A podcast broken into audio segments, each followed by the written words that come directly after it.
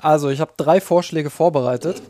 Ähm, Sehr schön. Und alle haben mit Star Trek zu tun, obwohl ich das nie gesehen habe und äh, mich weder Star Trek noch Star Wars wirklich interessieren. Ähm, aber, bei, Schlimm. aber bei Star Trek gibt es halt äh, drei Teile, die wie folgt heißen. Einmal der zweite Teil, der heißt Zorn des Khan.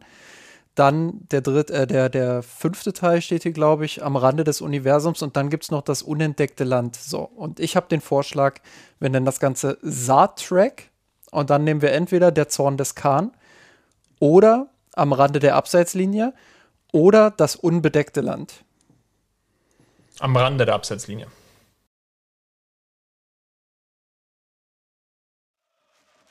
Miasanrot.de Geschichten rund um den FC Bayern München.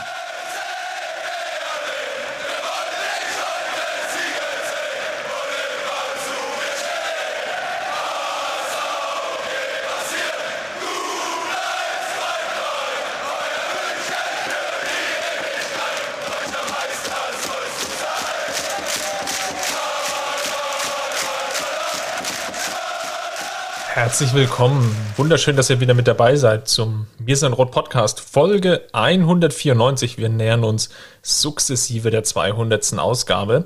Heute mit dem wunderbaren Titel Star Trek am Rande der Abseitslinie. Wir spielen natürlich an auf die Partie gegen Werder Bremen. Da werden wir gleich nach im Detail nochmal drauf schauen, was da beim Gegentor schiefgelaufen ist, was ja zu dem 1 zu 3 Ehrentreffer für Bremen führte.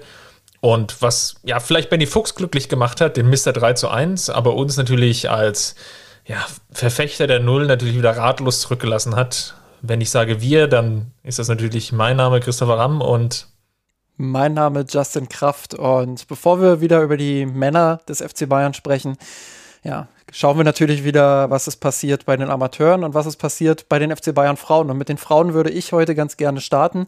Ähm, zwei Spiele seit unserer letzten Podcast-Folge, die stattgefunden haben. Einerseits das Champions League Rückspiel gegen äh, Katsigurt aus Kasachstan. Ähm, ja, nachdem die Bayern-Frauen das Hinspiel souverän mit 6 zu 1 gewonnen haben in Kasachstan, äh, haben sie jetzt das Rückspiel auch souverän nach Hause gefahren, 3 zu 0 gewonnen, zur Pause schon 2 zu 0 geführt. Drei Standards waren es, ähm, ein Handelfmeter in der zweiten Minute, den Lina Magul verwandelt hat, dann noch ein Handelfmeter in der 60. Minute, den Sidney Lohmann verwandelt hat und zwischendrin, ähm, ja, äh, Boy mit dem ähm, 2 zu 0 in der 35. Minute nach einer Ecke. Ich glaube, zu dem Spiel braucht man nicht viel erzählen. Das war ähm, ja quasi ein lockeres Auslaufen. Man hat den Niveauunterschied beider Mannschaften sehr, sehr deutlich gesehen in beiden Partien.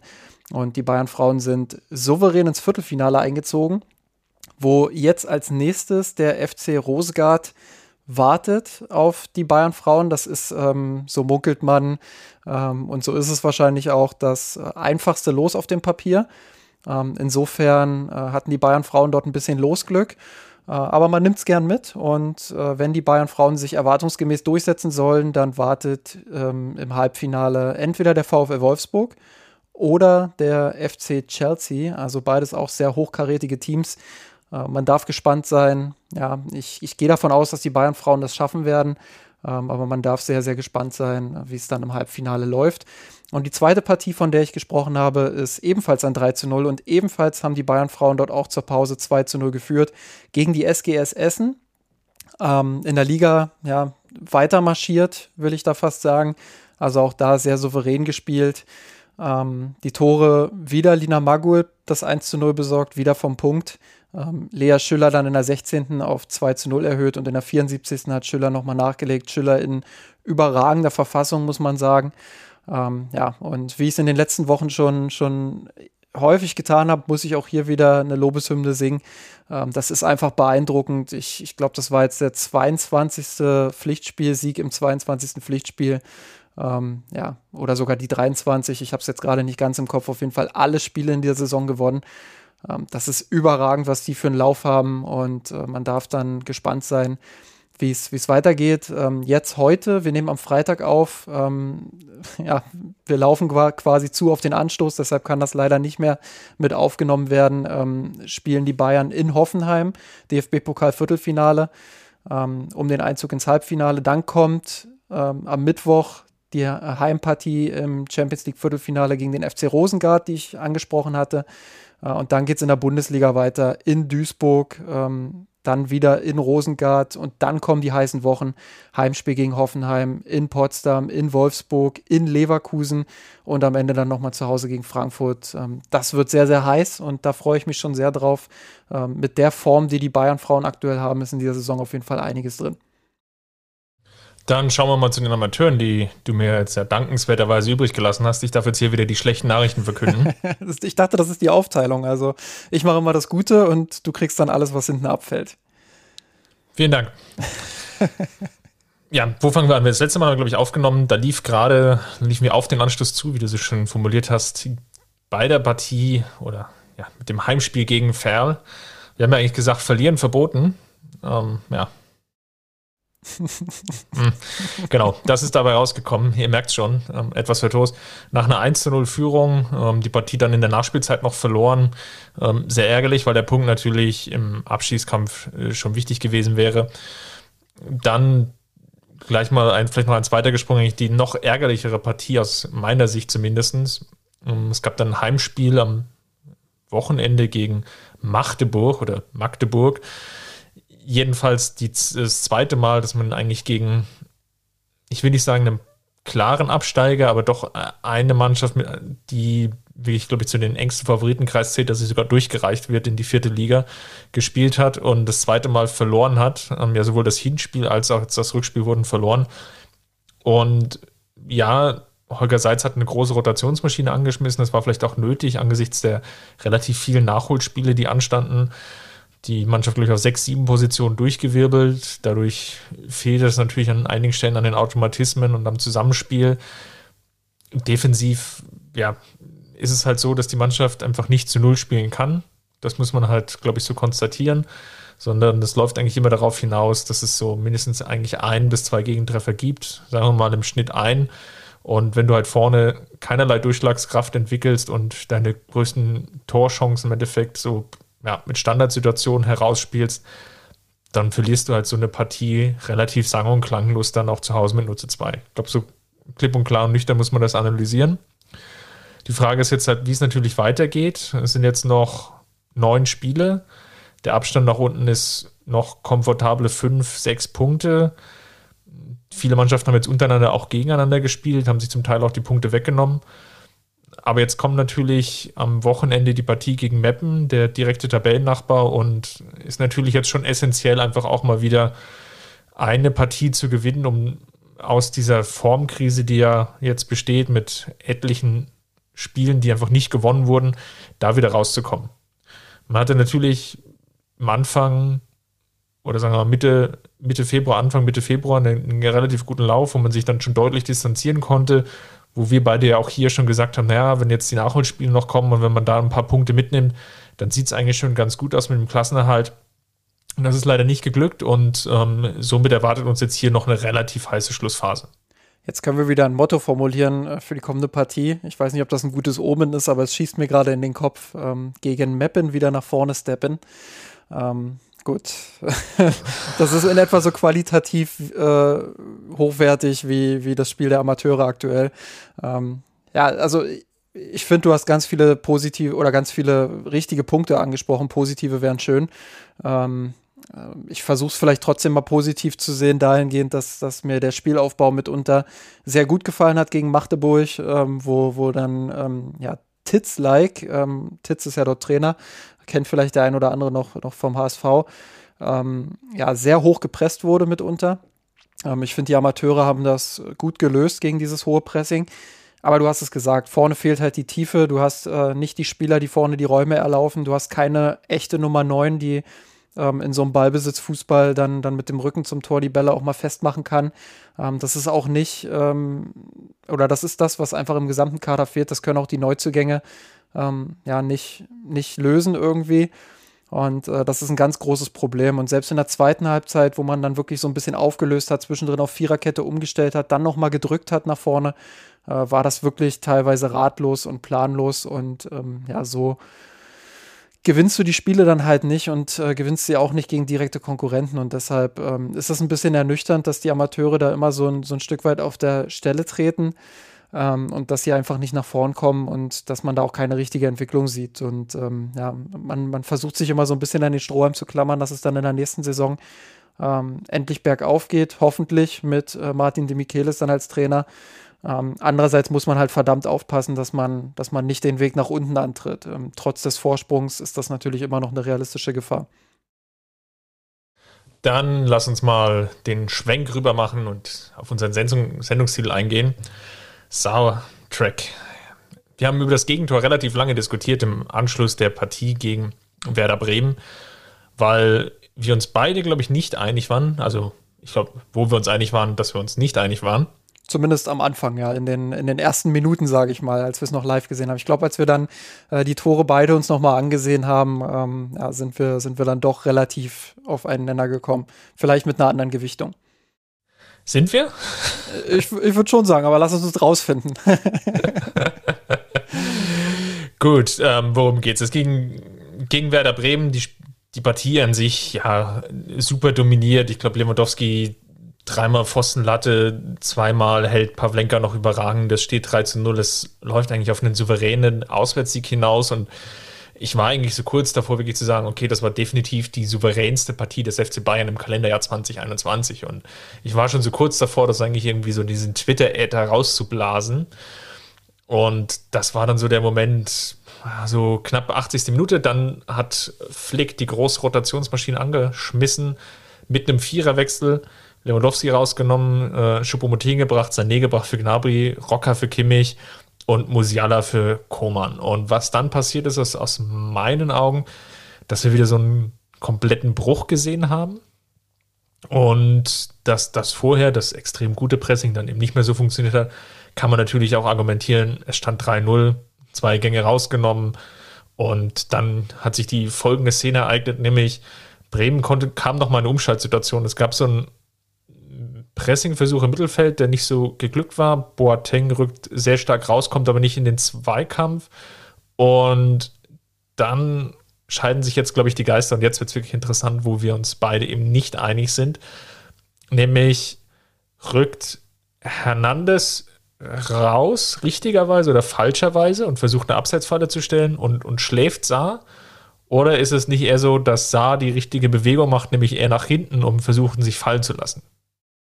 Ich glaube, ähm, über richtige Bewegung bei Saar brauchen wir gar nicht erst sprechen. Ähm, das äh, war in jedem Fall, egal wie man das sieht, war das äh, nicht klug positioniert von Saar, ähm, weil er einfach quasi nur steht. Also er, er, du weißt nicht, was, was will er dort in dieser Position eigentlich. Er spielt nicht auf Abseits, aber er lässt sich auch nicht wirklich fallen und, und nimmt auch nicht wirklich Tempo auf, um dann ins Sprintduell zu gehen. Also ähm, er ist out of position, er macht irgendwie nichts, was, was einer Verteidigungsaktion gleicht. Insofern äh, brauchen wir nicht darüber diskutieren, äh, ob Saar hier irgendwas richtig macht. Ich glaube, ähm, das erübrigt sich und das ist auch die gemeinsame Basis, die wir haben. Ähm, wo wir uns auf jeden Fall uneinig waren, ist ähm, die Frage bei Hernandez. Ähm, ich ja. hatte das in der, in der Vorschau schon so ein bisschen auch angedeutet, ähm, als ich mich dem Thema Hernandez angenähert hatte. Ähm, er, er ist ein sehr aggressiver Verteidiger. Er ist jemand, der gerne diesen Weg nach vorne macht und rausrückt aus der Kette, um aggressiv den Gegner unter Druck zu setzen, teilweise auch überraschend. Äh, da gibt es viele Aktionen, die sind äh, herausragend, wo ich sage, das ist ein, das ist ein Mehrwert für die Bayern-Kette. Ähm, den bringt so kein anderer. Und das ist wirklich krass, wie er da teilweise die Duelle dann auch gewinnt. Ähm, aber es gibt eben auch viele Szenen, in denen er rausrückt und dadurch unnötig den Raum öffnet, wenn er den Ball eben nicht bekommt. Und ähm, da gab es eine Szene, ähm, ich glaube, das war das erste Tor von Bielefeld, ähm, nach einem Einwurf, wo Hernandez auch aus seiner Position rausgeht, statt mit Süle abzusichern. Ähm, da ist er nicht alleine dran schuld an dem Tor, aber, aber auch das ist so eine typische Szene, wo er halt lieber hätte in seiner Position bleiben sollen. Ähm, und jetzt eben bin ich der Meinung auch, ähm, zumindest ist das die, die alte Innenverteidigerschule, sage ich mal, wenn du in Unterzahl bist, und das ist ja jetzt eine 2 gegen 3 Situation, wenn ich das richtig im Kopf habe, ähm, dann musst du verzögern, dann musst du die Mitte verschließen und dann musst du verzögern und den Angriff entschleunigen, damit deine Teamkameraden äh, den, den, den, die Möglichkeit haben, mit nach hinten zu gehen. Hernandez aber spielt auf Abseits und versucht äh, zu spekulieren und zu zocken. Und das geht einerseits natürlich in die Hose wegen Saar, weil der ähm, irgendwie nichts macht. Und das geht andererseits aber auch in die Hose, weil er selber nicht, nicht schnell genug ist. Also ich glaube, selbst wenn ähm, selbst das wäre definitiv knapp geworden. Ja, also selbst ja. wenn äh, der Pass gekommen wäre und, und Saar richtig gestanden hätte, ähm, wäre es wahrscheinlich kein Abseits gewesen. Ähm, muss man noch mal sehen, wie, wie die Situation dann am Ende ausgespielt wird und aktiv-passiv-Abseits und so weiter. Aber es, worauf ich hinaus will, es ist viel Risiko. Und ähm, dieses Risiko ist meiner Meinung nach in dieser Situation unnötig. Und wenn wir über Risiko sprechen, müssen wir natürlich auch schon vorher über Boateng sprechen, der ähm, ja auch völliger, völlig unnötigerweise da rausrückt ins Mittelfeld. Äh, beim Im Stand Raum versucht, einen Zwei äh, Zweikampf zu führen. Ja, das, das brauchst du bei 3-0 brauchst du das nicht machen. Das ist, äh, also selbst bei 0-0 oder, oder 0-1 Rückstand ist es schon äh, ziemlich risikoreich. Aber bei 3-0 musst du es erst recht nicht machen. Also Boateng ist da auch nicht schuldlos. Ähm, mir ist das einfach zu viel Gezocke und zu viel Risiko, statt wirklich den sicheren Weg zu gehen und zu sagen, wir verzögern das jetzt und äh, Bremen ist sowieso nicht die Mannschaft, die, die die Angriffe jetzt irgendwie gekonnt ausspielt. Ähm, ja, insgesamt einfach eine Aktion, die, die mehr als unglücklich verteidigt war und ich glaube nochmal die Abstimmungsprobleme einfach zeigt. Ähm, nicht nur in dieser, in dieser Kette, die dann uneingespielt ist durch Saar und Hernandez, sondern ich glaube, solche Szenen gibt es auch immer mal wieder ähm, zwischen denen, die eingespielt sind. Und das sind Momente, die dürfen dir einfach nicht passieren. Ähm, und da muss Flick einfach ansetzen, immer wieder auch die Videoanalyse rausholen und sagen, Jungs, das geht so nicht. Ähm, das ist jetzt wieder meine persönliche Meinung, aber ähm, ja, ihr müsst da, ihr müsst da ähm, verzögern und wirklich auch versuchen, dann den, den Angriff zu entschleunigen, weil so reicht eben ein Pass und du bist komplett blank. Und ähm, nochmal, ich will da Hernandez nicht alleine den Vorwurf machen. Ähm, Saar sieht ganz schlecht aus. Hernandez sieht nicht gut aus und Boateng sieht ebenfalls nicht gut aus. Also das ist schon kollektiver Fehler. Ähm, aber ich, ich bin halt nicht in dem Team, das wirklich alles auf Saar schiebt. Und äh, auch wenn unsere Episode Saar-Track am Rande der Absetzlinie heißt, ähm, ja, so, so ist es ausschließlich wegen seines Namens der Fall und nicht, weil er der Alleinschuldige ist.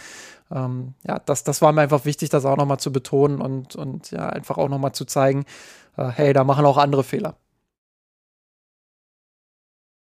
Das mit dem Gegentor ist, glaube ich, relativ wichtig, was du ansprichst, weil wir haben das schon so häufig debattiert und in der Bundesliga, wenn man jetzt mal in die Tabelle schaut, steht der FC Bayern da mit 35 Gegentoren, also kassiert im Schnitt über ein Gegentor pro Partie, was natürlich ein sehr hoher Wert ist für einen Tabellenführer. Klar, man hat auch 74 Tore geschossen, wenn ich reingucke, der, die zweitmeiste Mannschaft ist Borussia Dortmund mit 52 und der direkte Konkurrent um, ähm, um den Titel Leipzig steht da mit 47 Toren, was natürlich jetzt schon ein Abstand von 27 Treffern ist. Und das ist natürlich auch relativ viel dann wiederum. Das heißt, man versucht die Spiele über die Offensive zu gewinnen. Das sehen wir ja auch Woche für Woche. Nichtsdestotrotz und gerade in Bezug auf die Champions League wird es eben auch darauf ankommen, dass man irgendwann mal wieder anfangen muss, irgendwie mal ein zu Null-Spiel reinzubekommen oder ansatzweise zu Null-Spiel. Lazio Rom, da werden wir jetzt vielleicht auch noch mal ein, zwei Sätze drauf verlieren auf die Partie, war ja wieder ganz ähnlich. Es war einfach so, so ein unnötiges Gegentor am Ende. Und wenn es jetzt darauf ankommt, und es scheint ja so zu sein, dass es dann in der Champions League jetzt im normalen Format weitergeht, also Hin- und Rückspiel und dann mit der berühmten Europapokal-Arithmetik, dann wird es eben auch darauf ankommen, dann gerade, weil man jetzt dann beide Heimspiele zuerst hat, wenn wir gleich nochmal besprechen, dass man da eben dann nicht dann irgendwie so ein wildes 2-2 abfeiert oder einen, einen 3 3 einstreut oder wie auch immer weil das dann über die Auswärtstorregel dann doch relativ kompliziert wird. Auch wenn man natürlich die Offensivpower hat, nahezu, glaube ich, jede Mannschaft auf der Welt zu schlagen oder zumindest auch auswärts immer ein Tor zu erzielen. Dennoch geht mir dann mal so in, in manchen Punkten einfach die Balance verloren und gerade und besonders, wenn natürlich dann gewechselt wird. Da entsteht ein Bruch und den hatte ich auch bei der Partie, und jetzt können wir vielleicht schon mal rüberschwenken, gegen Lazio Rom das 2-0 fällt, oder sagen wir mal so, es deutet sich an, dass, dass nicht mehr viel passiert. Flick wirft die Rotationsmaschine an, nimmt Kimmich vom Platz, nimmt Lewandowski runter, dann, dann trifft Schuppomoting sehr sehenswert zum 2-0 und dann war die Partie wirklich gelesen. Und Martinez kommt noch rein. Und dann habe ich aber auch relativ wilde 15 Minuten Schlussphase gesehen, wo man es einfach nicht mehr geschafft hat, sich zu befreien. Und ich weiß nicht, was dein Eindruck war das Pressing, was jetzt Lazio gespielt hat, das war jetzt auch nicht mega aggressiv oder gut vorgetragen. Nee, auf keinen Fall. Also das war eher so Kategorie Schaulaufen. Ähm, Also jetzt nicht von Lazio, sondern vor allem von den Bayern, weil sie einfach wussten, wir sind qualitativ besser. Ähm, auch da wieder das, was du über Bre übers Bremen-Spiel gesagt hast, eigentlich 75, 80 Minuten lang ähm, hatte ich das Gefühl, ganz souveräner Auftritt, sich überhaupt nicht kirre machen lassen von diesem hohen Pressing, immer wieder auch das Pressing überspielt, ähm, wirklich einen richtig guten Auftritt hingelegt, die Tore dann auch zu den richtigen Zeitpunkten gemacht. Ähm, also eigentlich genau das, was wir ja wochenlang gefordert haben. Ähm, aber sobald Flick dann halt wechselt, ist dieser Rhythmus weg. Und ähm, mich hat es gefreut, dass Chupomoting das Tor machen konnte. Ich glaube, das tut ihm selbst auch mal ganz gut, in so einem größeren Spiel dann auch mal zu treffen. Ähm, und wie du schon gesagt hast, er hat das sehenswert und gut gemacht auch. Ähm, dementsprechend, ja, hat mich das für ihn persönlich einfach gefreut, aber dass du dann am Ende wieder dieses Gegentor frisst, ähm, ja, das, das ist einfach unnötig. Ähm, und das ist halt auch kein Pech oder das ist auch nicht so, äh, die Gegner machen, machen immer Tore aus Situationen, äh, wo, wo, wo eigentlich keiner ein Tor schießen würde, wie jetzt bei Erling Haaland beim 1-0. Ähm, das sind auch ganz viele einfache Gegentore, die du so einfach nicht kassieren darfst ähm, und die nicht mit Glück oder Pech in Verbindung stehen. Die Bayern haben in der Liga 35 Gegentore kassiert, Expected Goals Against 32,3, also ähm, da kannst du nicht wirklich viel mit, mit Glück argumentieren. Ähm, zum Vergleich, äh, Raba Leipzig mit 21,6 Expected Goals Against ähm, oder auch Union Berlin, die bei 25,7 stehen, Wolfsburg bei 28,0, Dortmund 28,7. Also da gibt es viele Defensivreihen, ähm, die es einfach besser verstehen, die großen Chancen ähm, zu verteidigen. So, jetzt kann man das natürlich umdrehen und sagen, hey, aber guck dir die Offensive an, das ist ja überragend. Also 74 Tore in der Liga, da sind alle Lichtjahre von entfernt. Die Bayern haben fast doppelt so viele Tore geschossen äh, wie nahezu alle Konkurrenten. Ähm, ja, das ist ein Argument und das sehe ich auch. Aber nochmal, wenn du 3-0 führst, wenn du 2-0 führst, dann, dann hast du nicht die Notwendigkeit, ähm, in der 80., 85. Minute so ein Risiko in der Verteidigung zu gehen. Dann, dann sagst du eben mal, okay, dann äh, stehe ich jetzt halt mal 10 Meter tiefer oder gehe hier eben mal nicht aus der Kette, sondern verzöger das alles oder, oder stehe einfach tiefer und sicherer. Ähm, das ist bei, bei dem Spielstand einfach nicht nötig. Ähm, Glaube ich, ist, ist so eine Sache, die man durchaus auch einfach anpassen könnte. Und ähm, ich weiß nicht, ob die Bayern dann signifikant weniger Gegentore kassieren würden, weil in der tiefen Verteidigung sind sie jetzt auch nicht so überragend. Sie sind schon besser, wenn sie aktiv verteidigen. Aber manches ist halt wirklich äh, zum Haare raufen und, und das sind dann eklatante Fehlentscheidungen, die da aufeinandertreffen. Ähm, die dürfen dir auf dem Niveau einfach nicht passieren, spielst dir hin oder her. Und da war Bremen beispielsweise ähm, mit dem 3 zu 1, ja, war da, war da ein Paradebeispiel dafür. Dann lass uns mal die Champions League besprechen. Also, ja, Gegentor gegen Lazio, Fehler von Nübel, ganz kurz. Tue ich mich schwer mit. Ähm, ja, er sieht jetzt nicht überragend aus dabei. Ähm, Würde ich ihm aber jetzt nicht groß ankreiden. Ähm, so ein Ding kannst du schon mal kassieren als Torwart. Wir sind auch ein bisschen verwöhnt von dem, was Neuer jetzt seit Monaten abliefert. Äh, Nübel ohne Spielpraxis. Ich finde, er hat ein okayes Spiel gemacht. Man merkt schon, dass er, dass er nicht die Sicherheit reinbringt mit dem Ball, aber das kann man auch nicht von ihm verlangen. Insofern ähm, würde ich ihm weder das Gegentor ankreiden noch irgendwie groß rumkritteln an seiner Leistung. Ähm, das war schon okay von aus war ein relativ solider Auftritt. Im, Im Spielaufbau, klar, es ist kein Manuel Neuer, aber hat jetzt da nicht komplett schlecht ausgesehen. Eine Szene war drin, wo ein bisschen wackelig war in der zweiten Halbzeit. Als er dann, glaube ich, einen Tick zu lange braucht, dann einen Abschlag oder einen langen Ball zu spielen. Ja, beim Gegentor, undankbare Szene, natürlich abermals ein Gegentor nach einer Standardsituation. Bei so Halbfeldflanken ist es halt natürlich immer schwierig, dann ab einem gewissen Punkt zu argumentieren, okay, bis wie weit muss der Torwart rausgehen? Wo muss er noch eingreifen? Oder wo ist es dann im Endeffekt der Verteidiger, wo da die Erwartungshaltung ist, dass er da wirklich dazwischen geht? Und das war sicherlich hier so ein Grenzfall, wo man denkt, so, ja, Nübel könnte rausgehen, andererseits war es halt schon sechs, sieben Meter draußen. Wenn er da hoch oder ja, hingeht und, und hat ihn nicht, dann sieht es noch schlechter aus. Ähm, ja, blöde Situation, blöder Gegentreffer. Aber ich bin da völlig beide. Kann, glaube ich, passieren weiß auch nicht, ob jetzt Manuel Neuer da so viel besser ausgesehen hätte. Wahrscheinlich schon, weil es Manuel Neuer ist, aber, aber ja, also kann dir passieren. Und ähm, so, ein, so ein Kopfball aus, aus naher Distanz sieht halt blöd aus, wenn du dann so einen Tunnel kassierst, aber äh, ja, Schwamm drüber. Ich glaube, ähm, da gab es schon deutlich krassere Torwartpatzer. Dann lass uns mal zum Thema der Woche kommen. Und das kann ja eigentlich nur die Debatte sein, soll Hansi Flick Nationaltrainer werden, ja oder nein?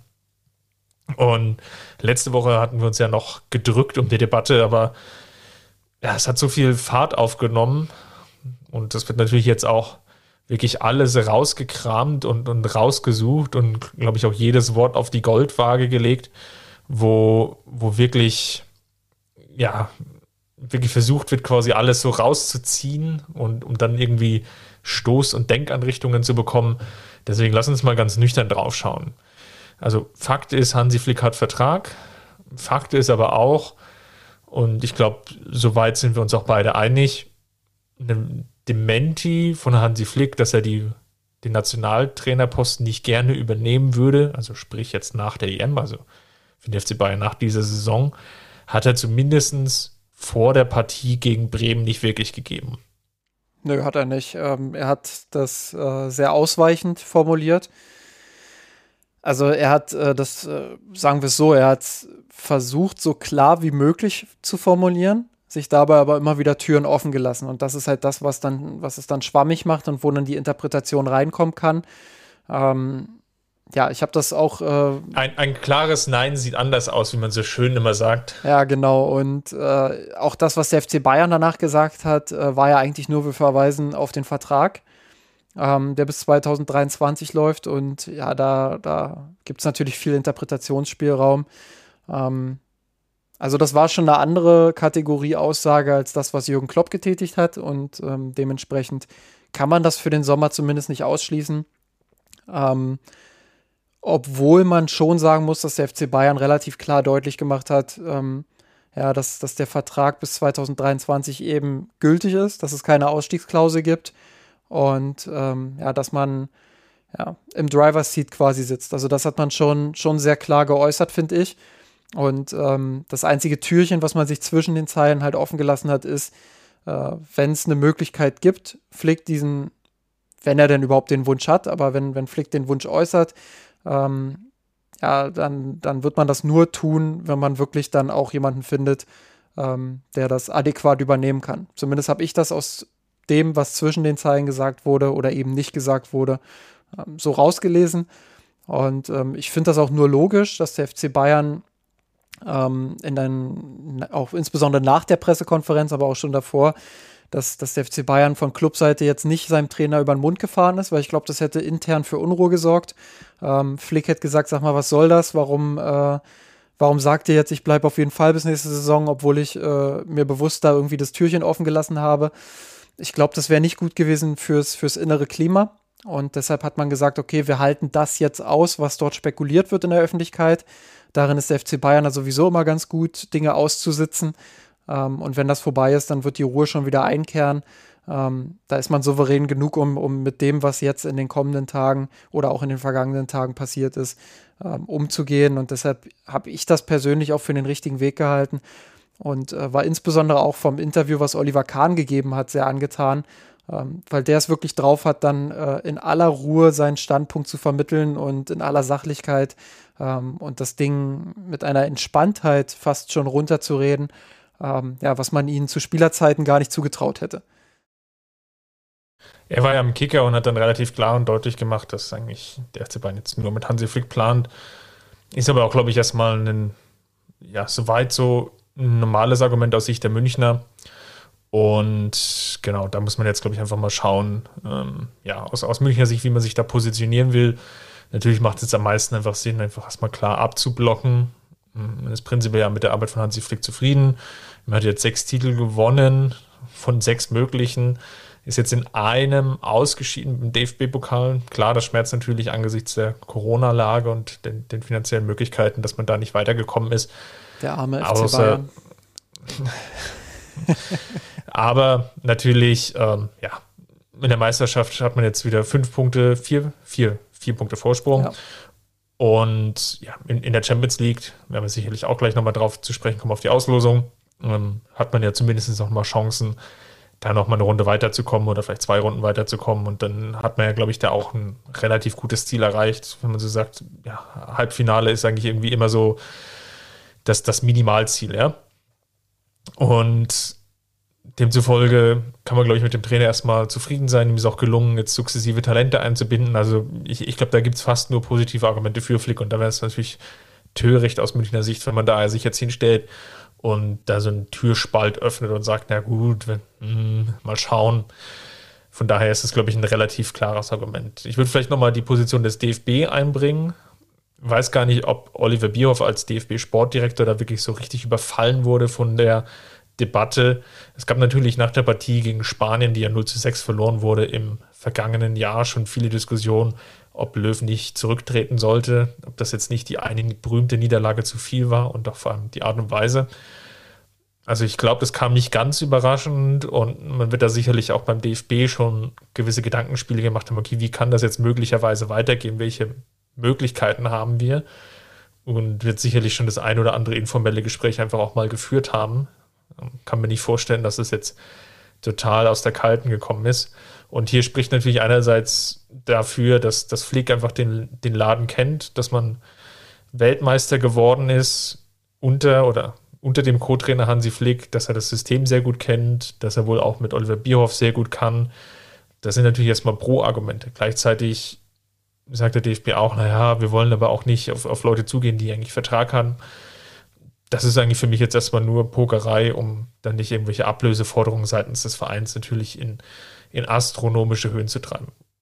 Was den DFB angeht, äh, kann ich das ehrlich gesagt gar nicht äh, so sehr beurteilen. Ich kann, schon, kann mir schon vorstellen und äh, bin natürlich auch äh, nicht komplett blind. Deshalb kann ich mir schon vorstellen, dass der DFB ein Interesse daran hat, ähm, ja, Flick mindestens in die Planung mit aufzunehmen und kann mir auch vorstellen, dass man vielleicht sagt, hey, der, der kennt das alles hier. Ähm, und wenn er Bock hat, ähm, dann ist er nach dem, was er beim FC Bayern vorgelegt hat, natürlich der absolute Top-Kandidat. Ähm, kann ich mir alles vorstellen, aber ich bin mittlerweile einfach zu weit weg vom DFB, ähm, um, da, um da genaue Einschätzungen treffen zu können. Ich finde noch interessant die Perspektive ähm, Flick versus Hasan Salihamidzic quasi. Ähm, nämlich am heutigen Freitag gab es eine Pressekonferenz hinsichtlich des Spiels gegen den VfB Stuttgart, wo natürlich auch nochmal das Thema besprochen wurde. Ähm, ja, der Boulevard hat getitelt, dass Flick gesagt haben soll, ähm, zu Saljamicic, äh, jetzt halt doch mal dein Maul oder irgendwie sowas. Ähm, oder halt doch einfach mal dein Maul. Ähm, Flick hat das heute quasi bestätigt auf der Pressekonferenz ähm, und hat sich dafür entschuldigt und hat wirklich sich sehr äh, reumütig gezeigt. Und ähm, das finde ich, ähm, ja, war, war ein ziemlich starkes Zeichen auch von ihm zu sagen, hey, pass auf, wir haben es gerade alle irgendwie ein bisschen schwer und er meinte auch, ähm, das war damals, als die vier Corona-Fälle beim FC Bayern waren, wo Benji Pavard gerade der letzte war. Ähm, ja, wo, wo einfach die Club-WM dann auch vorbei war, wo man dann ähm, die Serie mit, oder die kurze Serie, will ich fast schon sagen, also die beiden Spiele Bielefeld und Frankfurt hatte, ähm, wo er einfach als Trainer auch enorm angefressen war. Und er hat gesagt, das ist keine Ausrede. Das soll auch keine Ausrede sein, aber ähm, das ist halt ähm, so gewesen, dass, dass er ja, insgesamt sehr angefressen war in dieser Situation und ihn das sehr mitgenommen hat alles. Ähm, und er deshalb äh, vielleicht auch so ein bisschen aus der Emotion heraus ja, ähm, das gesagt hat und ihm das sehr leid tut und er das gerne rückgängig machen würde, aber es geht halt nicht. Ähm, das habe ich ihm schon abgenommen. Und äh, wer Flick kennt und ihn auf den PKs beobachtet hat, der sieht auch immer genau, welche Themen ihm unangenehm sind. Und das war so ein Thema, wo man wirklich gemerkt hat, äh, wo, er, wo er sich selbst auch nochmal hinterfragt hat und wo er gesagt hat, hey, das, das war ich, der das gesagt hat. Ähm, ja, und dementsprechend ist das für mich auch gegessen. Ähm, ich kaufe ihm auch ab, dass er sich mit Salihamidzic ausgesprochen hat und dass dort äh, ja, quasi ein Agreement getroffen wurde. Ähm, dass man zum Wohl des Vereins ähm, ja, einfach zusammenarbeitet und dementsprechend ähm, ist die Kiste für mich zumindest erstmal gegessen, aber was halt wirklich hängen bleibt, ist, ähm, dass es dort kleinere Konflikte und eben diese eine Eskalation gab und ähm, dass das für ein Arbeitsverhältnis nicht immer so gut sein kann. Ähm, ja, das, das haben andere Beispiele schon häufig bewiesen. Ich glaube, da wird viel von abhängen, wie es im Sommer weitergeht. Ähm, ich kann mir nicht vorstellen, dass äh, Salihamidzic derjenige sein wird, der am Ende seinen Hut nimmt. Ähm, das, dafür ist er einfach zu erfolgreich gewesen, jetzt auch in den letzten Monaten und Jahren. Ich meine, man kann zwar darüber diskutieren, über den einen oder anderen Transfer, ähm, aber auf der Habenseite steht aktuell einfach deutlich mehr. Ähm, und, und auch wenn er gerade in der Bayern-Bubble immer noch ziemlich umstritten ist, ähm, so, so gibt ihm einfach die Entwicklung ein Stück weit recht und auch der, der Erfolg, den der Club unter ihm hatte. Und ähm, dementsprechend, der Trainer ist immer das kleinere Glied, egal ob er jetzt äh, ein entscheidender Baustein für den Erfolg ist oder nicht. Ähm, ja, und bei Flick sind wir uns, glaube ich, alle einig, dass er ein sehr entscheidender Baustein ist. Ähm, wird so ein Konflikt immer darauf hinauslaufen, dass das kleinere Glied am Ende gehen muss. Und ähm, ja, ähm, da wird die Frage sein, wie wirksam war diese Aussprache wirklich? Wie tief ist dieser Konflikt wirklich? Nochmal, ich glaube nicht, dass alles, was der Boulevard in der Vergangenheit geschrieben hat, in der Drastik auch wahr ist. Da muss man immer vorsichtig sein. Die machen dann immer ganz schnell aus Kleinigkeiten eine Riesenstory. Ähm, ich glaube schon, dass ähm, vieles unter die Kategorie natürliche Reibung fällt. Aber ähm, wenn dann so eine Situation ist, wo, wo Flick seine Emotionen wirklich dermaßen Lauf lässt, dann ist das schon ein kleines bisschen mehr als, als normale Reibung. Und ähm, wenn man das aus der, aus der Welt geschafft hat, cool, dann sehe ich gute Karten auch dafür, dass Flick über den Sommer hinaus beim FC Bayern Trainer bleibt. Ähm, wenn man das nicht geschafft hat und dort jetzt nachhaltig irgendwo ein Konflikt bleibt, dann kann ich mir schon vorstellen, ähm, dass man im Sommer die Situation neu evaluieren muss und ja, dass man sich dann so langsam auch mit einem Nachfolgekandidaten beschäftigen muss. Aber nochmal, ähm, ich glaube, der FC Bayern ist hier in einer, in einer herausragenden Position. Die Bayern sitzen im Driver's Seat, die, die Bayern bestimmen darüber, ob sie Flick gehen lassen oder nicht. Und dementsprechend ähm, ja, kann man das, glaube ich, als, als Fan des FC Bayern aktuell noch äh, ganz entspannt verfolgen. Ich sehe es auch erstmal relativ entspannt. Klar gibt es jetzt noch so zwei Stoßrichtungen, die man, glaube ich, vor Augen haben muss. Ist, Punkt 1 ist eben den von dir schon angesprochenen Flick mit Hassan Salamidzic das kann sich natürlich über die Zeit schon hochschaukeln. Und ja, man muss sicherlich, glaube ich, nicht Best Buddies sein. Aber man darf, glaube ich, auch nicht vergessen, dass zu viel Reibung sicherlich auch jetzt nicht ähm, besonders leistungsfördernd ist. Und dass man sich, wenn man sich zu oft uneinig ist und das scheint es ja zumindest jetzt schon in ein oder anderen Punkten gegeben zu haben, gerade in Bezug auch auf Transfers und wie die Mannschaft eben aufzustellen ist, dann kann es auch relativ viel Konfliktpotenzial bringen, welches dann natürlich gerade hochkocht, wenn es sportlich vielleicht mal nicht so läuft und wo Flick dann vielleicht auch etwas mehr Rückendeckung braucht, einfach vom, vom Sportvorstand auch an dieser Stelle. Ja. Zum Glück waren beide jetzt noch nicht in dieser Situation, aber sei es drum. Das ist Punkt 1. Punkt 2 ist natürlich auch, lass uns mal ein bisschen spinnen und sagen, warum auch immer der FC Bayern gewinnt nochmal die Champions League und wird vielleicht auch noch deutscher Meister dann kann man natürlich auch die Frage stellen, was will quasi Hansi Flick jetzt sportlich noch erreichen? Gibt es jetzt irgendwie noch einen Punkt, wo er sagt, das, da kann ich die Mannschaft jetzt noch hinführen? Vielleicht auch in Bezug nehmen schon mit, wie sieht eventuell der Kader in der nächsten Saison aus? Wir wissen alle, dass jetzt David Alaba gehen wird. Es werden vielleicht noch zwei, drei weitere, zumindest Spieler in der Breite vielleicht gehen. Stichwort Boateng und Martinez.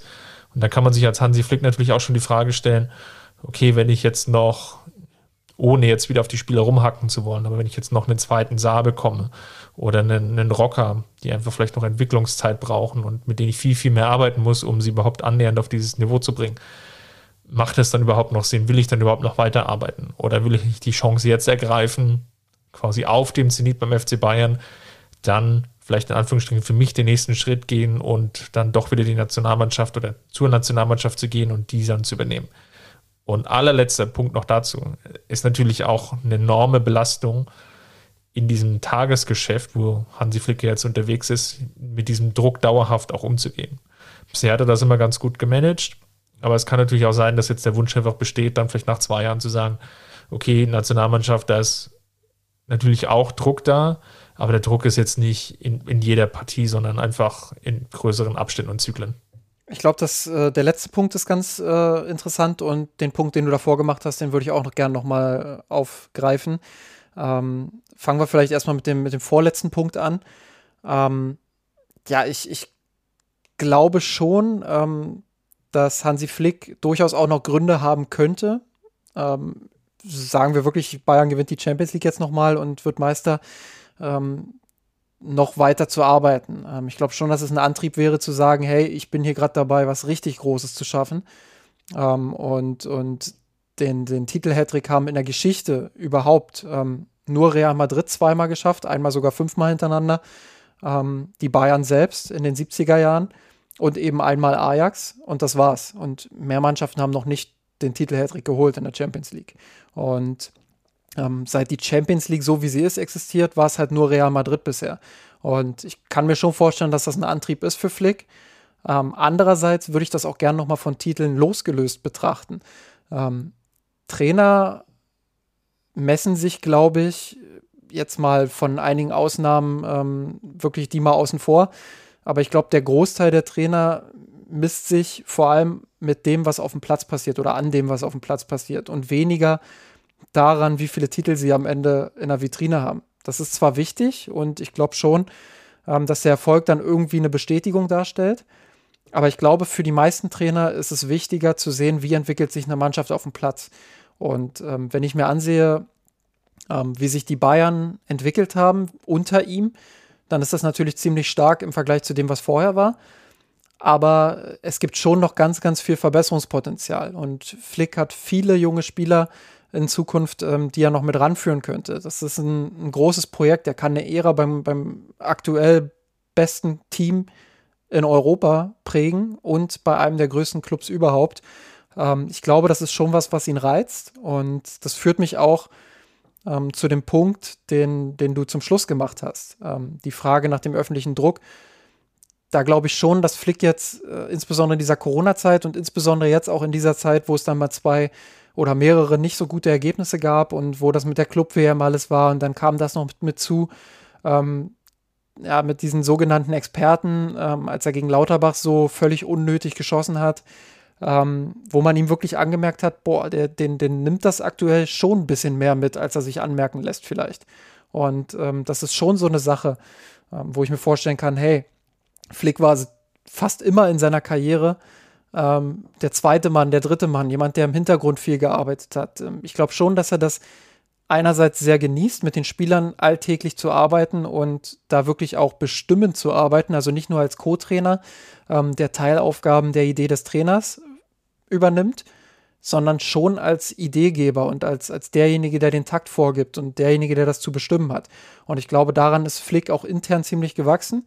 Ähm, er stellt mehr Forderungen anscheinend und mehr ähm, Anforderungen an, an seine Spieler und an die Mitarbeiter und auch an die Vorgesetzten, ähm, als man ihm das vielleicht zugetraut hätte. Also ähm, das ist schon ziemlich forsch, was er da teilweise auch öffentlich äußert. Ähm, das, da, da finde ich schon, da merkt man, da hat er schon auch ein Stück weit Spaß dran.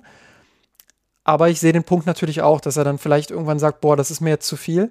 Alles wird irgendwie auf die Goldwaage gelegt und ähm, sobald ich mal auch nur einen kleinen Fehler mache, stürzen sich alle auf mich. Ähm, da habe ich keinen Bock drauf. Das, das kann ich schon nachvollziehen. Das ist bei der Nationalmannschaft einfach nochmal äh, ein anderer Fokus.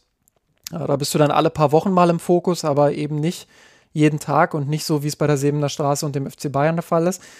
Ähm, aber nochmal, ich glaube, er hat noch viel zu erreichen und ich glaube, ähm, dass er so ein Typ Trainer ist, äh, wie ich ihn beschrieben habe, dass, dass er auf die Entwicklung der Mannschaft schaut und wirklich auch die Möglichkeit sieht, bei, bei einem der größten Clubs überhaupt, ähm, sich noch mehr in die Geschichtsbücher zu schreiben, als das gerade ohnehin schon macht. Und ähm, ja, insofern glaube ich, gibt es auch einige Argumente, die dafür sprechen, dass, dass er ab Sommer weitermacht. Ich denke auch, das zweite Argument oder weiterführend argumentieren kann man natürlich so sagen, ja, der FC Bayern hat auch gar nicht so viele Alternativen und vor allem nicht finanziell. Wenn Julian Nagelsmann eventuell zu haben ist, dann sicherlich vielleicht auch nur mit einer relativ hohen Ablöse, was ja teilweise im Raum stand, teilweise sogar zweistelliger Millionenbetrag, was natürlich schon sehr, sehr viel Geld ist für den Trainer. Und ich bin mir ehrlicherweise sehr unsicher, ob man die natürlich dann vom DFB einfach nur quasi durchbereicht oder durchgereicht bekommt. Ja, dann sagt, okay, lieber DFB, pass auf, das ist unsere Wunschlösung und die zu entsprechen, das ist die Summe, die Leipzig aufruft. Bitte macht was. Da bin ich relativ unsicher, ob sowas wirklich passieren könnte.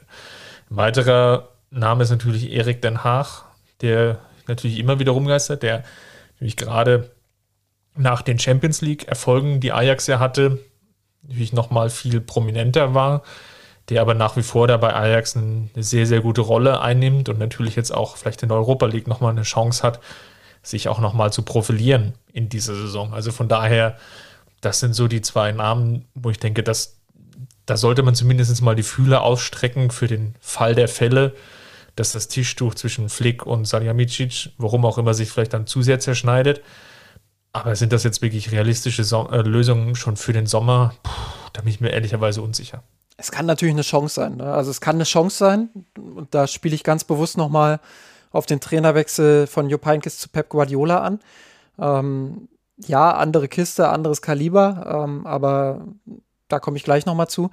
Ähm, was ich sagen will, ist einfach, wenn du so erfolgreich bist und wirklich die, die Welle des Erfolgs so reitest, wie es, wie es Jupp Heynckes 2012, 13 ähm, getan hat, ähm, dann ist es kein Automatismus, dass man in der Saison darauf auch erfolgreich ist. Ähm, dass ganz viele große Mannschaften ähm, haben es dann nicht mehr geschafft, äh, entweder in, in allen Wettbewerben nicht mehr so erfolgreich zu sein, das heißt, sie sind in einzelnen Wettbewerben dann untergegangen.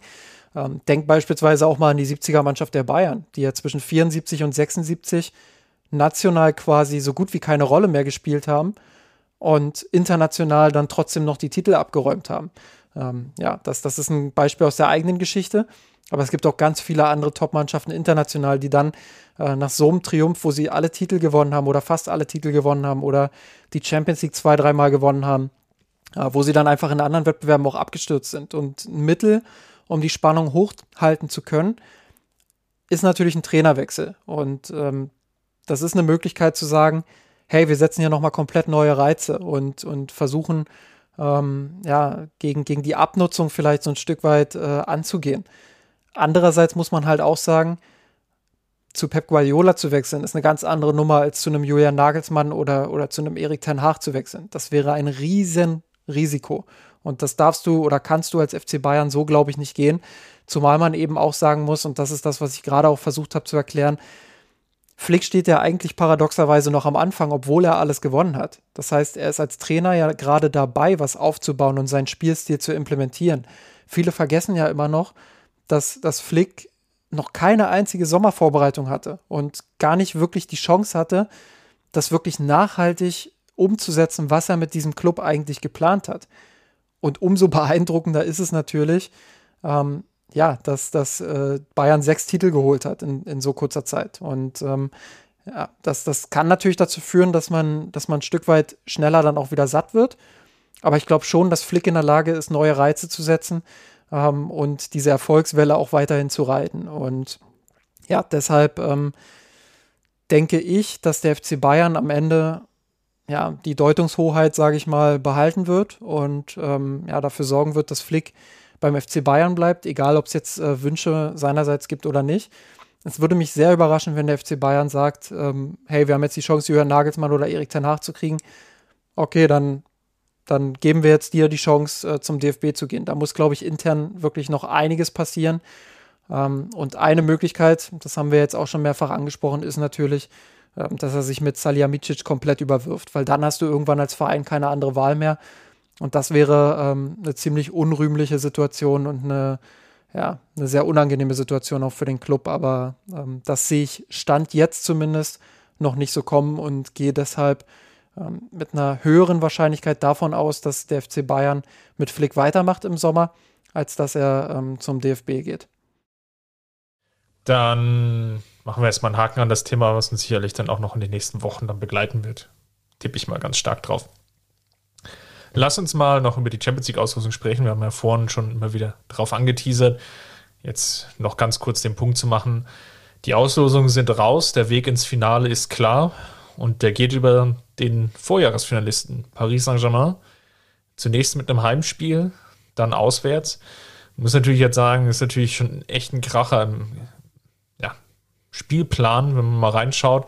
Man spielt jetzt am 4. April nach der Länderspielpause direkt aus der Kalten heraus in Leipzig, hat dann das Heimspiel gegen Paris am darauffolgenden Dienstag, spielt dann gegen Union am Wochenende und dann in Paris sofort in der Woche drauf am Mittwoch das Rückspiel.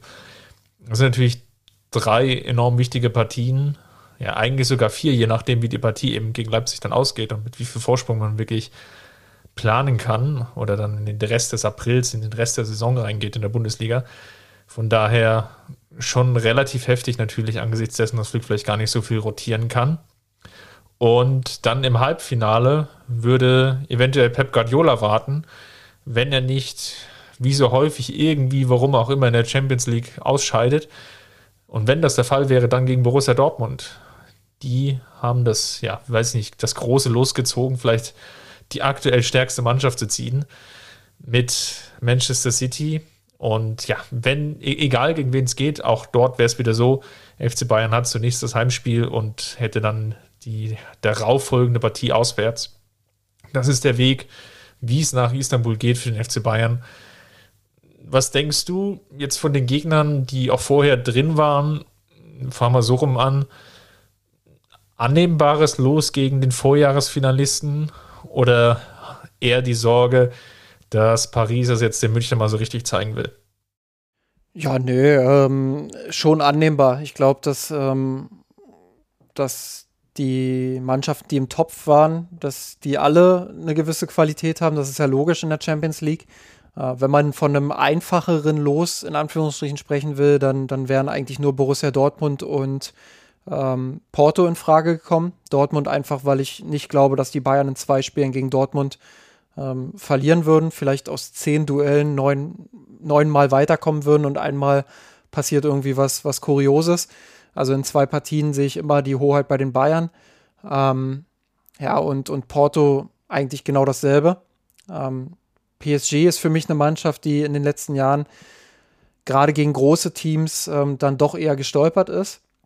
Die auch in dieser Saison wieder große Probleme haben mitunter, die jetzt mit äh, Pochettino einen neuen Trainer bekommen haben, der, ja, der durchaus Qualität hat und der, der auch weiß, wie man ähm, in der Champions League erfolgreich ist.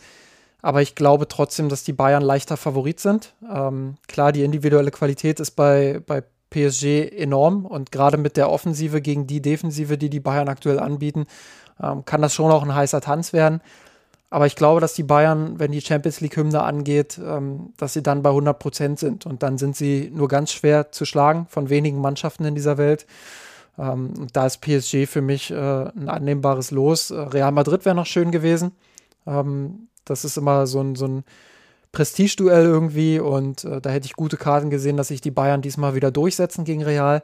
Äh, Wäre einfach schön für die Bilanz gewesen und, und auch so schön, einfach weil es immer wieder ein packendes Duell ist.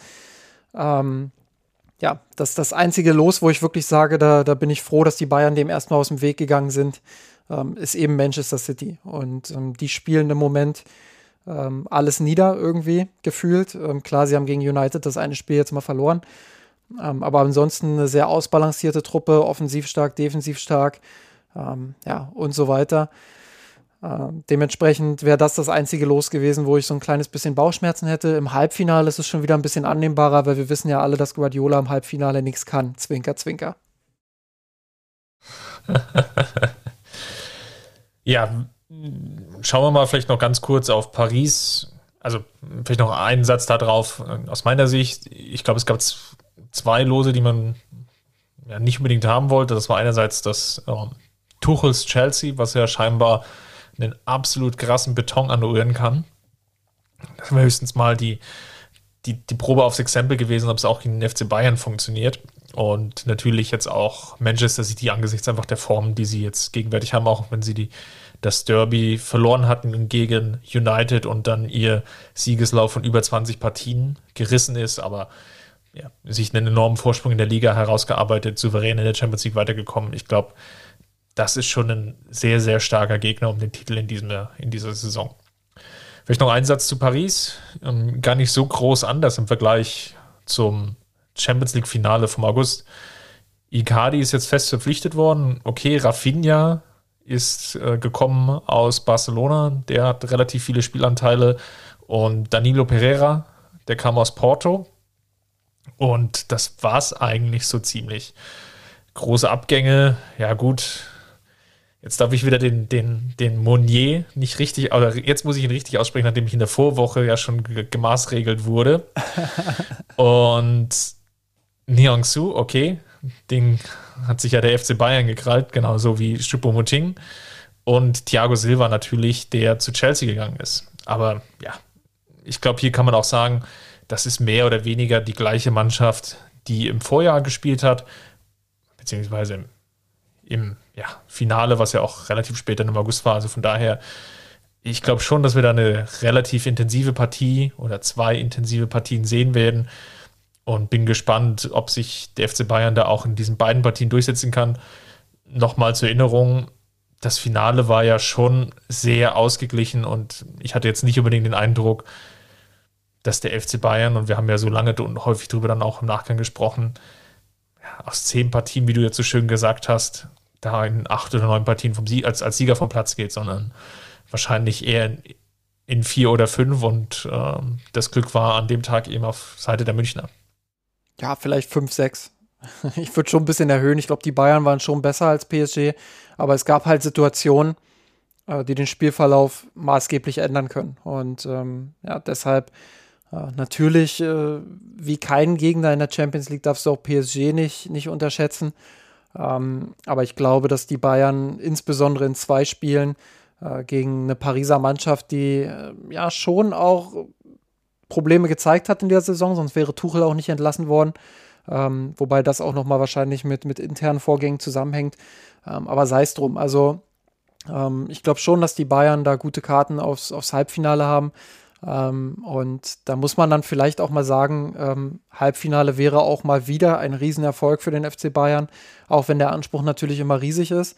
Ähm, und ich jetzt keinesfalls auch sagen will, hey, äh, im Halbfinale ist dann Schluss. Aber ähm, ich glaube schon, dass die Bayern, ähm, wenn sie das Halbfinale erreichen, ähm, ja, wieder, wieder von einer guten Saison sprechen können. Und deshalb steht gegen PSG schon auch einiges auf dem Spiel. Und immer wenn das der Fall ist und immer wenn die Champions League-Hymne ertönt, wie ich es schon gesagt habe, ähm, dann, weh, dann wähne ich die Bayern auf einem guten Weg, weil sie, weil sie einfach dann voll da sind. Das war in den letzten Jahren immer so, egal wie es lief, egal wie es ähm, ja, national dann auch aussah. Äh, Bayern war immer eine Mannschaft, die auf den Punkt dann in der Champions League irgendwie Leistung gebracht hat. Und das war unter Ancelotti so. Das war einmal unter Kovac eben nicht so, aber sonst äh, war es halt immer so und ja, deshalb äh, blicke ich ganz optimistisch eigentlich auf dieses Duell. Dann zum Abschluss unseres Podcasts die beliebt und berüchtigte Kategorie Star Wars oder Star Trek der Woche. Ich lasse dir mal den Vortritt. Jetzt bin ich, jetzt bin ich gespannt, äh, was, was dein Favorit ist. Ähm, ja, ich habe es ja im Eingangsgespräch schon gesagt, äh, mich interessiert beides nicht. Äh, insofern müsste ich jetzt eigentlich zwei Spieler vom, äh, nominieren, die, die mir egal sind. Ähm, aber ich habe so das Gefühl, dass du eher der Star Wars-Fan bist. Oder? ja, da muss ich schon zustimmen. Ich bin eher der Star Wars-Fan, ja. Gut, äh, dann muss ich also den, den Luke Skywalker der Woche quasi äh, krönen. Ähm, ist, das, ist das richtig? Ähm, gut, dann versuche ich es mal und ah, ich gehe mit Robert Lewandowski, der sich gegen Bremen extrem reingebissen hat in die Partie, wo man lange das Gefühl hatte, boah, jetzt äh, geht der Müller-Rekord aber vor die Hunde, weil ähm, entweder Pavlenka dran war, der Pfosten oder beides oder die Latte ähm, und irgendwie wollte dieser Ball nicht reingehen und ich glaube, gefühlt hätte Lewandowski den Rekord allein in diesem Spiel schon dingfest machen können. Aber irgendwie war der Geist von Gerd Müller im Stadion und hat sich gegen ihn gestemmt. Ähm, ja, und trotzdem hat er sich reingebissen, hat dann in der richtigen Position gestanden um sein Tor doch noch zu erzielen. Und deshalb ist er für mich der Gewinner der Woche, weil ich, oh, der, der, der Star Wars der Woche, sorry, oder der Luke Skywalker der Woche, wie auch immer, ähm, weil er, ja, weil er sich da reingebissen hat und weil er mich zumindest mit dem Gefühl zurücklässt, dieses Jahr kann es wirklich passieren, dieses Jahr kann er äh, den Gerd Müller-Rekord wirklich knacken. Ist er gleichgezogen mit Klaus Fischer als Nummer zwei der ewigen Torschützenliste der Bundesliga und selbst dort ist ja Gerd Müller nicht mehr unangreifbar, wenn Robert Lewandowski so weiter trifft und trifft und trifft. Fun Fact noch, den ich irgendwie zum Bremen-Spiel gehört hatte. Robert Lewandowski hat in der Partie mehr Pfosten- und Lattentreffer als Schalke in der kompletten Saison. Nur in dieser Partie. genau, mein, mein Star Wars-Spieler der Woche ist Joshua Kimmich, der vor allem finde ich in der Partie gegen Lazio überzeugt hat als der Ankerspieler und der Stratege im Mittelfeld und wirklich dann auch einfach keinen Zweifel aufkommen lassen hat, dass man da wirklich als Sieger vom Platz geht und auch gegen Bremen äh, super Leistung gebracht, und eine wunderbare Vorlage für Thomas Müller geliefert, der dann Gnabry gefunden hatte, völlig freistehend zum 2 zu 0. Das war sicherlich ein äußerst sehenswerter Treffer und ja, bei Kimmich geht die Formkurve nach oben. Von daher mein Star Wars-Spieler der Woche. Wie sieht es denn auf der Star Trek-Seite bei dir aus? Ja, für mich hat äh, Buna Sama wieder einen Track zusammengespielt. Ähm, nein, also ich, ich will jetzt nicht das, das einfache Opfer picken und, und hier äh, weiter. Ich glaube, wir haben alles gesagt dazu, sagen wir es sagen mal so. Ähm, deshalb ähm, versuche ich es mal. Ah, du machst es mir echt nicht leicht, Chris. Du machst es mir echt nicht leicht. Gerade nach so einer Woche, wo, wo die Bayern ja eigentlich ähm, beide Spiele recht souverän bestritten haben ähm, versuche ich es mal allgemein zu halten und, und gehe mit, mit der Bank des FC Bayern insgesamt, ähm, weil ich einfach nach wie vor das Gefühl habe, ähm, dass das zu wenig ist, was, was nach Wechseln da kommt und ähm, ja, dass die Bayern einfach das nicht schaffen, ähm, da auch nur annähernd irgendwie Schritte nach vorn zu machen. Und ähm, ja, das, das ist ein großes Problem. Einfach deshalb, ähm, ja, weil du rotieren musst und du hast schon angesprochen, im April ist der Spielplan sehr eng mit vielen Topspielen. Sieben, ja. sieben Spiele in 24 Tagen, genau. Ja, wo du, wo du einfach dann regelmäßig rotieren musst und da ist die Frage, gegen wen willst du eigentlich rotieren? Weil du hast dann Gegner, ähm, die alle aus der oberen Tabellenhälfte kommen und äh, zusätzlich eben noch die beiden Spiele gegen PSG wenn du in der Liga nicht die Situation bekommst, dass du, keine Ahnung, vielleicht jetzt gegen Stuttgart gewinnst und dann noch gegen Leipzig gewinnst und dann sieben Punkte Vorsprung hast, angenommen Leipzig gewinnt äh, heute Abend gegen Bielefeld. Also wenn du dann nicht irgendwie einen Vorsprung von x Punkten hast, ähm, dann kannst du es dir eigentlich fast nicht erlauben, da zu rotieren von Anfang an. Und ähm, deshalb ähm, könnte das eine heiße Phase werden im April. Ja, wo, wo vielleicht auch der ein oder andere Strauchler nochmal drin ist. Und ähm, deshalb ist für mich ja, wenn wir jetzt davon ausgehen, von der Prämisse, dass äh, Star Wars das allerhöchste Niveau ist und Star Trek irgendwie darunter ist, dann ähm, ist die Bank eindeutig Star Trek und, und ja, die erste Elf Star Wars. Aber wie gesagt, ich kenne mich da zu wenig aus und will da nicht eindeutig Position beziehen. Ähm, all hate to Chris, please. Ja, du hast es schon angesprochen und ähm, diesmal muss ich es mir wirklich auch einfach machen und da einfach mitgehen.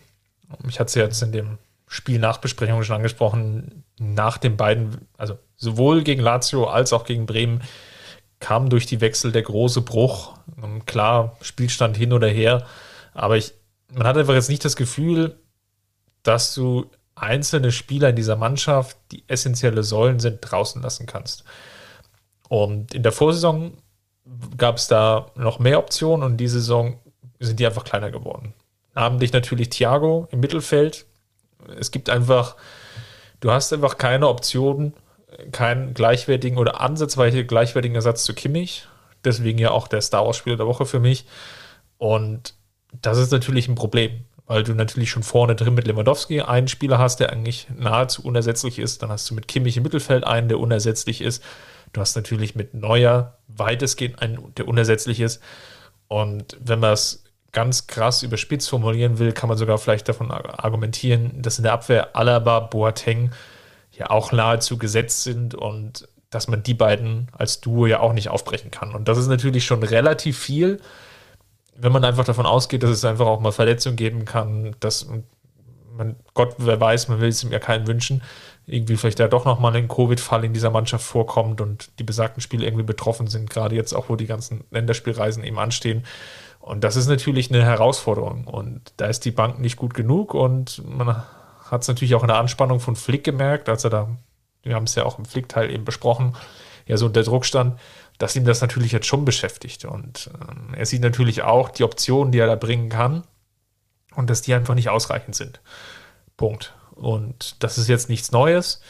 Und ich bin jetzt gespannt, wie Hassan Salihamidzic ja, im Endeffekt mit diesem Auftrag ja auch in die neue Saison reingeht.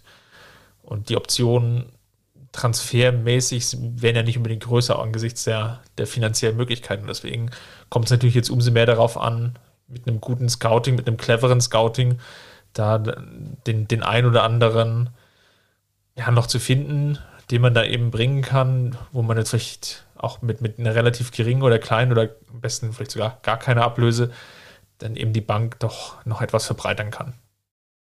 Kleines Update jetzt äh, am Ende nochmal der Folge. Wir haben ja eingangs darüber gesprochen, dass die Bayern Frauen ähm, gegen TSG Hoffenheim im Pokalviertelfinale heute am Freitag äh, spielen. Äh, die Partie hat jetzt, äh, ist jetzt ein bisschen über eine halbe Stunde alt, war eine sehr ähm, abwechslungsreiche Anfangsphase, wie erwartet. Hoffenheim auch anderes Kaliber als die Gegnerinnen zuvor. Ähm, hat gut Paroli geboten, hat äh, gut dagegen gehalten, die Bayern auch zum ein oder anderen Fehler gezwungen. Ähm, sogar die ein oder andere Chance gehabt. Ich gucke das hier mal mit so einem Auge nebenher. Ähm, und ja, die Bayern-Frauen sind dennoch in Führung gegangen in der 29. Minute. Ähm, ja, haben gut dagegen gehalten, dann auch äh, Lea Schüller nach einem katastrophalen Bock der TSG-Keeperin, ähm, die da nicht gut aussah. Aber ja, Lea Schüller mit der, mit der Führung. Ich habe es gesagt, überragende Form bei ihr. Ähm, und insofern, ähm, ja, auch wenn ihr das wahrscheinlich hört, wenn die Partie schon vorbei ist, äh, möchte ich da noch mal ein kleines Update geben. Es sieht auf jeden Fall Stand jetzt gut aus. Ich hoffe, wenn ich dann das nächste Mal über die Bayern Frauen hier im Podcast spreche, ähm, ja, dass ich dann nicht bereue, dass ich, dass ich das irgendwie gejinxt habe oder so. Das hoffe ich auch für dich. Und wir werden es natürlich besprechen in der nächsten Folge. Vielen Dank, dass er bis ans Ende durchgehalten hat. Es hat uns, glaube ich, wieder viel Spaß gemacht. Die Sendung war wieder pickepacke voll über eine Stunde. Falls es euch auch so gut gefallen hat, dann hinterlasst uns gerne einen Kommentar im Blog. Natürlich auch zur Diskussion. Ähm, wie seht ihr das jetzt eigentlich mit Flick? Wie soll es da weitergehen?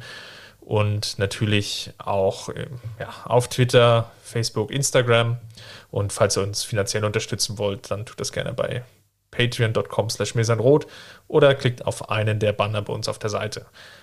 Justin, vielen Dank. Immer wieder gern. Und wir hören uns natürlich dann nächste Woche, wenn es dann erstmal Gott sei Dank in die Länderspielpause geht und wir etwas durchschnaufen können. Aber bis dahin, macht's gut, Servus. Servus.